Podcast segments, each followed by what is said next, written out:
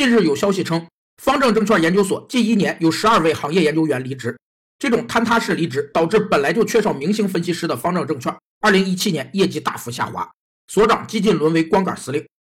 企业在员工离职时，可能支付给员工的各种津贴和费用，以及因工作暂停而造成的损失等，被称为离职成本。有三类离职成本：一是离职补偿成本，指辞退员工或员工自动离职时，企业应补偿给员工的费用，包括离职前应付给员工的工资、一次性付给员工的离职金、必要的离职人员安置费用等支出。二是离职前低效成本，指员工即将离开企业时，工作或生产效率低而导致损失的费用。三是空职成本，指员工离职后职位空缺的损失费用，包括离职导致某项工作或任务的完成受到不良影响，进而造成企业的损失。之前高调加盟恒大集团，出任首席经济学家兼恒大经济研究院院长的任泽平，离职前就是方正证券的首席经济学家。